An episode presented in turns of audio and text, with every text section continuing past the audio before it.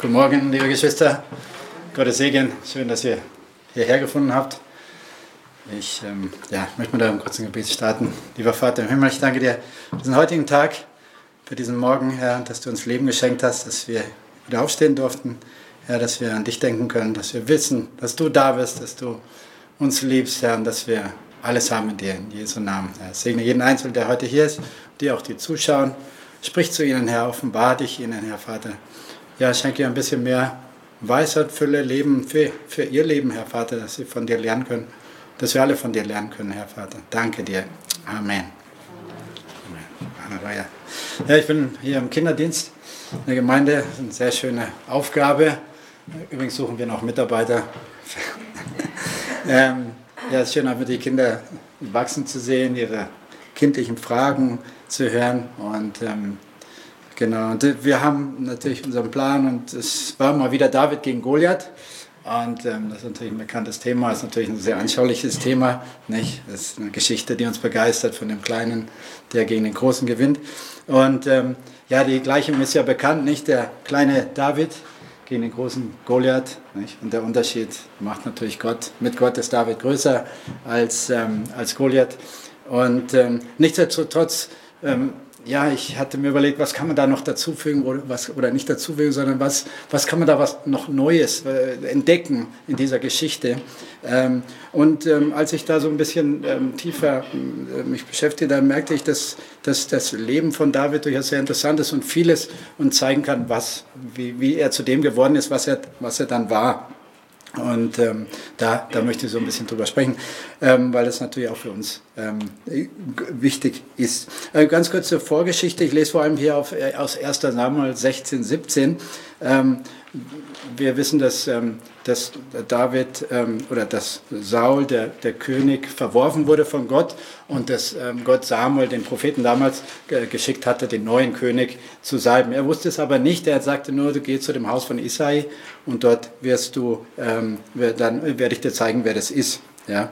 Und dann, dann ist es so, er geht dorthin und er sieht dann die, die, die Jungs von dem Isai, oh, Isai und er merkt, dass der, der eine ist stattlicher als der nächste, nicht schöne Jungs, große Jungs, ähm, aber er sagt, nein, der ist es nicht.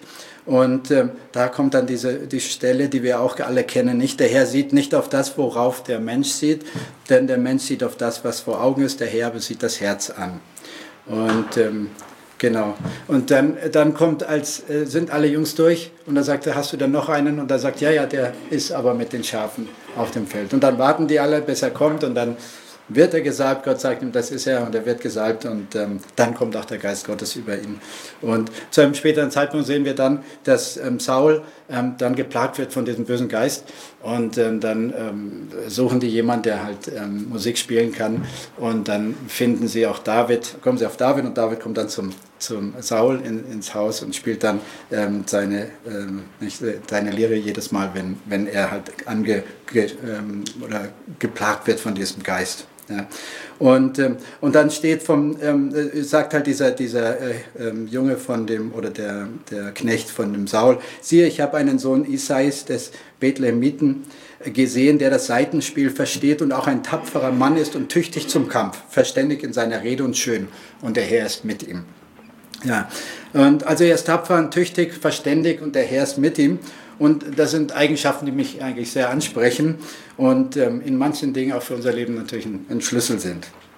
Und wir sehen dir im Verlauf dieses, dieses Tages, David ähm, an dem Tag dieses Kampfes, David wird von seinem Papa dann ähm, zu dieser, diesem Schlachtfeld geschickt und da sehen wir, dass diese Schlachtreihen der, der, der Philister gegen die Schlachtreihen der, der, der Juden oder der Israeliten stehen und, ähm, ja, und dann kommt da dieser Goliath heraus. Und ähm, der Goliath wird beschrieben in, in 17,5 ähm, und 15 und 17,7, dass er ähm, sieben Ellen misst oder sechs oder sieben Ellen, kleine Ellen, große Ellen. Und je nachdem, ob die jetzt 45 cm oder 52 cm sind, ist er zwischen 2,80 Meter und 3 Meter groß. Das heißt, er würde hier knapp reinpassen oder nur gebückt. Und ich bin seit äh, Anfang des Jahres bin ich am Fitnessstudio. Ich weiß, man sieht es noch nicht, aber ich, da sind einige, ähm, die da schon länger sind und ich sehe dann, wie, wie groß diese Gewichte, nicht die, die da stemmen und ich sehe, wie klein die Gewichte sind, die ich da stemme und dann gehe ich natürlich immer mit viel Vorsicht an denen vorbei. Ähm, aber ich kann mir vorstellen, wie, was das für einen Eindruck macht, so einen Kämpfer wie den Goliath zu sehen und du selber bist nur die Hälfte der Größe. So, ähm, ja, ähm, und daher ist es auch nicht wunderlich, dass das Volk Israels ähm, Angst hatte vor diesem Goliath. Nicht? Ähm, wir sehen hier 1711, als Saul und ganz Israel diese Worte des Philisters hörte, also er kam raus und, nicht, und ähm, machte sich über die lustig, ähm, da, da, entsetzten die sich und fürchteten, fürchteten, sich sehr. Also Saul, der König und sein ganzes Volk, jeder Einzelne hatte Angst, ähm, aber David hatte keine Angst. Und und er sagt, David sprach zu Saul in 1 Samuel 17, 32, niemand soll seinetwegen den Mut sinken lassen. Dein Knecht wird hingehen und mit diesem Philister kämpfen. Also das war ein erstaunlicher Gegensatz zu all den anderen. Und ähm, ja, und da, da an der Stelle wollte ich so ein bisschen in die Vergangenheit ähm, von David gehen. Ähm, wir wissen ja eigentlich gar nicht so viel ähm, aus seiner Vorgeschichte. Wir wissen nur, dass er acht Geschwister hatte, oder sie, eine, sieben Geschwister, er war der Jüngste und es ein Hirtenjunge war. Ja?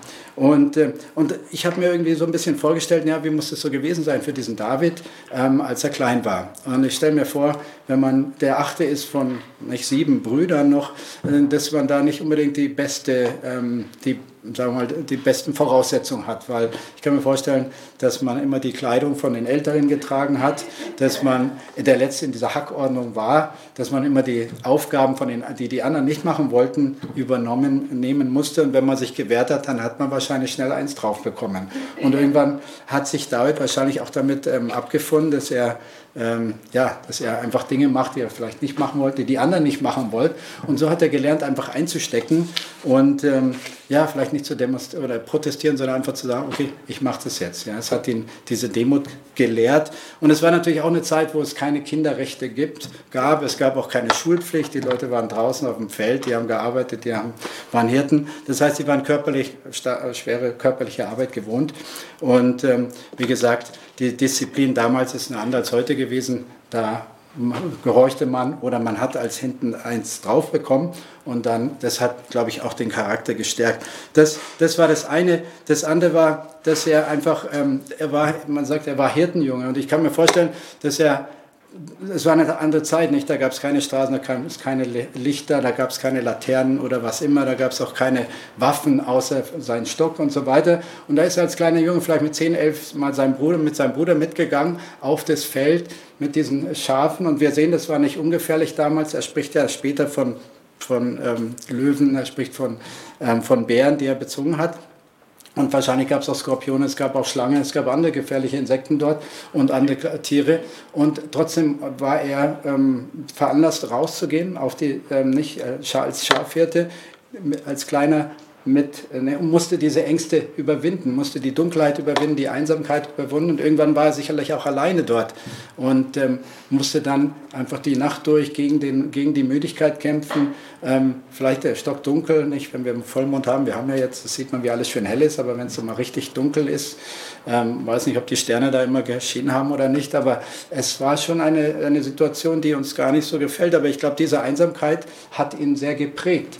Und äh, klar, das sind Vermutungen jetzt von mir, aber ich kann mir schon vorstellen, dass da so ein bisschen was dran ist. Und, und wir, wir wissen, dass er Musik gespielt hat und ich glaube auch diese Musik hat ihn da äh, in der Einsamkeit, hat ihm sicher Gott näher gebracht und hat ihn einfach auch ähm, ja, diese, diese Beziehung zu Gott gestärkt, die wir, und ich weiß auch, ähm, ja, dass ähm, nicht, Jesus hat sich ja auch zurückgezogen und war alleine lange Zeit. Und ich glaube, diese Zeit war vor Gott, hat David dazu veranlasst, dass er diese Beziehung zu Gott wirklich gestärkt hat. Ähm, und ähm, ja, das halt einfach die, die Angst zu überwinden, dadurch, dass er lange, alleine war auf dem Feld, ja, nichts anderes machen konnte, außer sich der Angst zu stellen und zu überwinden und dann diese gleichzeitig diese Beziehung, diese Nähe zu, zu Gott zu pflegen. Ich habe da auch so eine kleine, kleine so Erfahrung. Ich war mal in Südafrika und da waren wir in einem Krügerpark und da ist man dann so in den Camps drin und die haben so, so, so Zäune außenrum und da, sah, da nachts, wenn dunkel wird und die Lichter aber scheinen im Camp, dann kommen die Tiere von außen. Die, siehst du so die, die Augen, wie sie so reflektieren, die, die Lichter. Und, das ist, und dann siehst du halt diese großen Tiere. Gut, Elefanten gab es damals nicht im, im Osten, also im Mittleren Osten, aber ähm, da waren auch Löwen und andere. Ähm, und das sind schon stämmige Tiere. Nicht? Und die so alleine auf dem Feld, so, denen so zu entgegen, das, das macht schon was mit einem. Nicht? Und ähm, ja, ähm, das heißt, ähm, äh, David lernte also in dieser Schule, würde ich sagen, das war so eine Vorbereitung für ihn. In der, seine Kindheit, seine Einsamkeit, diese Entbehrung, die Kälte in der Nacht und so weiter, die machten ihn äh, äh, wieder, ständig. Und ich denke, dass die bereiteten ihn auch auf diesen besonderen ähm, äh, Kampf vor. Und ich glaube auch, dass an Gott sich genau deswegen eben auch bedient hat, weil er einfach vorbereitet war. Also war das eine Prüfung und wir sehen, er war Hirtenjunge, hat sich um Schafe gekümmert, aber später hat er sich auch, und äh, also das war für mich äh, auch sinnbildlich für das, dass er König werden würde und dadurch die Schafe sein Volk dann auch Hirten konnte. Ja. Ähm, genau. Interessanterweise sehen wir dann an dem Tag des Kampfes, geht er ja raus, um die, die, die, die Brotzeit für seine Brüder, seinen, ähm, seine Geschwistern zu bringen. Und, ähm, und äh, er fragt aber dann dreimal gleich, was denn der bekommen würde, der, ähm, der den Goliath besiegen würde. Und das fand ich auch ganz interessant, weil er fragt gleich dreimal danach und äh, die, die, Rede ist ja von der Tochter, die Tochter des, des Königs zu bekommen ähm, und dann auch Geld natürlich und so weiter. Und das hat ihn also, das, dagegenüber war er gar nicht so unaufgeschlossen. Ähm, auf der anderen Seite sehen wir später im nächsten Kapitel, dass er doch das gar äh, sich selber gar nicht als würdig empfand, die Tochter des, des Königs zu heiraten. Ähm, Genau. Aber was ihn auch antrieb, war dieser Eifer für Gott. Ja? Ähm, das, das fand ich auch sehr spannend. Er, ähm, nicht der, der, der Goliath kam raus und verhöhnte die Herrscher Gottes. Und obwohl eigentlich diese, ja, diese Angst, die sie hatten, es war ja ein ganzes, eine ganze Armee und jeder Einzelne hat Angst, war jetzt nicht so, dass man sagen könnte, die müssen wir verteidigen, sondern die, die waren ja eher, wo man sich schämen sollte, dass die diese, diese Angst hatten, also kollektiv jetzt. Äh, und trotzdem hat David gesagt, nein, wie kann es sein, dass, dass dieser Mann ähm, Gottes Armeen verhöhnt? Er hat nicht mehr gesagt, dass er Gott verhöhnt, sondern seine, seine, seine Armeen. Und das hat ihn so, so angetrieben. Und ähm, wie er auch dann hier sagt, ja, dieser Philister, dieser Unbeschnitte soll wie einer von jenen sein, den, den, denn er hat die Schlachtreihen des lebendigen Gottes verhöhnt. Ja, also es war wichtig für, für David war es wichtig, Gottes Sache zu verteidigen. Und wir sehen auch diese, diese schöne Haltung gegenüber ähm, dann später, wo er von, von Saul ähm, ähm, verfolgt wird, ja, wo er zwei Gelegenheiten hatte, ihn umzubringen und das nicht gemacht hat, weil er einfach gesagt hat, nein, das ist der Gesalbte Gottes, den möchte ich, ähm, ich, ich kann nicht Hand an ihn legen. Ja. Und ähm, auch, wir sehen an diesem Tag, dass er auch mehrere Widerstände ähm, hatte. Einmal von seiner eigenen Familie, ja, seinen Brüdern, die böse waren, dass er überhaupt da war, dass er, ähm, dass er die, die, seine Schafe verlassen hat. Wir sehen, dass Saul selber gesagt hat, hey, du bist zu klein, du schaffst das nicht. Ja, also auch ihn quasi ermutigen wollte. Und dann natürlich der Kampf selber, der Goliath, der ihm gesagt hat, was kommst du gegen mich wie wie ein Hund. Und, ähm, und trotzdem hat ihn das nicht abgebracht, ja, diesen Weg zu gehen, den quasi Gott für ihn ähm, vor, vorbereitet hat. Ja, wir kennen, den, wir kennen den Ausgang mit einem übernatürlichen Glauben und seiner Entschlossenheit ergriffen, prophezeit David seinem Gegner die Niederlage und sein Tod. Und in Vers 45 sehen wir hier, David aber sprach zu dem Philister, du kommst zu mir mit Schwert und mit Speer und mit Wurfspieß. Ich aber komme zu dir im Namen des Herrn der Herrscharen. Und das, ähm, an diesem Tag wird dich der Herr in meinem Hand, meine Hand ausliefern und ich werde dich erschlagen und deinen Kopf von dir nehmen. Und ich werde die Leichnamen des Herrn, der, des Heeres der Philister an diesem Tag den Vögeln unter den Himmel und den wilden Tieren der Erde geben.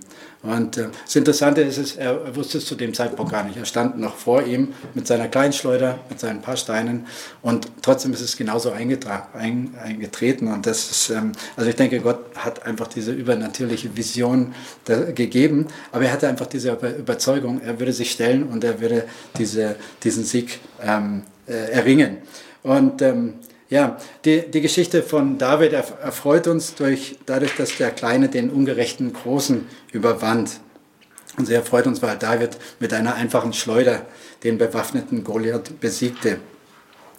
Ähm, ja, wir haben natürlich alle unsere Goliaths in unserem Leben und ähm, und wir sind nicht alle natürlich wie, wie David. Eine Sache, die halt ähm, David ähm, ja, erlaubte, so zu sein, war halt natürlich die, diese, diese Prägung, die, die, gegen die Angst vorzugehen, ähm, diese Erprobung im Kampf. Und ich glaube, ich merke an mir selber, dass ich manchmal diese, diese Schule nicht durchmachen möchte und dass ich da manchmal aber auch, auch immer wieder an derselben Stelle bleibe. Und es lohnt sich, mal drüber nachzudenken, was ist der, der Goliath in deinem Leben? Was ist das, was dich aufhält, wo du, wo du dich halt scheust, dich das zu konfrontieren.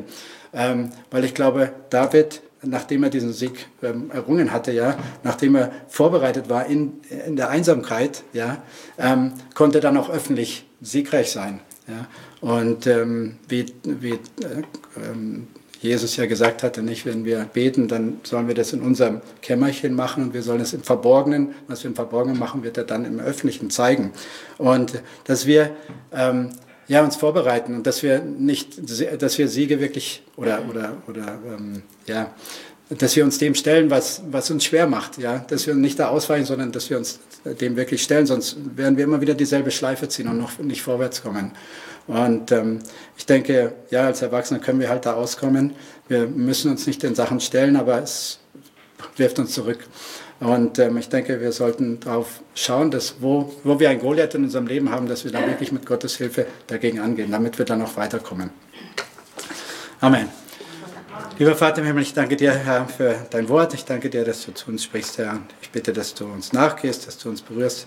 Und ähm, für den restlichen Tag und für alles, was du vorbereitet hast, dass du uns einfach hilfst, Herr, mit deiner Hilfe vorwärts zu gehen. Herr Vater, unseren Ängsten, uns unseren Ängsten zu stellen und nicht auszuweichen. Vater, ähm, ja, du gibst uns die Kraft dazu, du gibst uns den Mut dazu und mit dir können wir alles tun. In Jesu Namen. Amen.